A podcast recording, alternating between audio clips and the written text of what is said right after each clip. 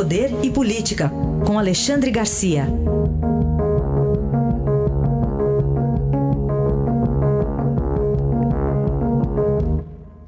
Alexandre, bom dia. Bom dia, Raíssa. Bom dia, bom dia, Carolina. Olá, bom dia. Bom, Alexandre, o que dizer desse embate aí? Já há quatro dias que a gente ouve o embate entre Gilmar Mendes, de um lado, e do outro lado, os militares. Gilmar Mendes respondeu, né? Primeiro veio a nota, primeiro ele dizendo que o Exército estava se associando a um genocídio, né? Aí o Exército respondeu, está entrando na Procuradoria-Geral com uma denúncia, fez uma nota mais dura que eu já vi, né? Falando de indignação, uh, uh, acusação grave, infundada, irresponsável, leviana. E agora ele respondeu com uma nota, a nota dá a impressão de que ele está fazendo algo semelhante àqueles pronunciamentos latino-americanos, que ele não é juiz do Supremo, que ele é uma grande liderança política de partido, de Senado, da Câmara, mas não juiz da Suprema Corte. Né? No primeiro parágrafo ele já diz, conclamo que se faça uma interpretação cautelosa do momento atual. Vivemos um ponto de inflexão na nossa história republicana.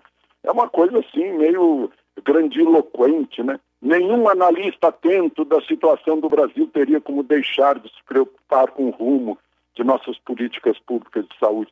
Ele está se colocando no lugar de analista, abrindo mão aí da condição de juiz do Supremo, né? Uh, então, uh, ele está fingindo, inclusive, que não votou naquele 9 a 0 que tira os poderes do presidente da República e, e os atribui a governadores e prefeitos, né? porque ele critica, diz que a política federal de saúde não tem se mostrado eficaz. Né? Ele próprio votou para tirar essa, essa política de saúde, de administração da pandemia, para governadores e prefeitos. Enfim, como você disse, Heisen, vai longe ainda essa polêmica. Alexandre, aliás, como é que está o presidente Bolsonaro à saúde? Ele segue tomando a, a cloroquina, né?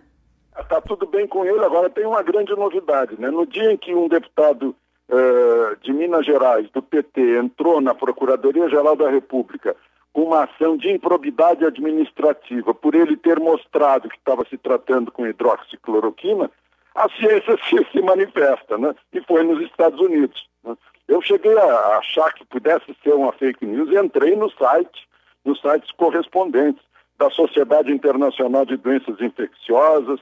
Depois eu li o, o International Journal of Infectious Diseases, né, o Jornal Internacional de Doenças Infecciosas, do que foi feito a pesquisa com teste randomizado, duplo cego, com 2.451 pacientes na, na, na, na, no sistema de saúde Henry Ford, que tem 2.200 médicos, é centenária a organização, existe desde 2015, e comprovou que a hidroxicloroquina, inclusive com pacientes eh, cardíacos, não teve nenhuma anormalidade e só teve resultados. Hidroxicloroquina com azitromicina, né? Agora está aí a, a, a ciência se manifestando, era o que tanto se buscava, né? além da experiência do dia a dia, a comprovação científica e feito teste nos Estados Unidos e já publicado num órgão científico. Este é Alexandre Garcia que volta amanhã ao Jornal Eldorado. Até amanhã. Amanhã.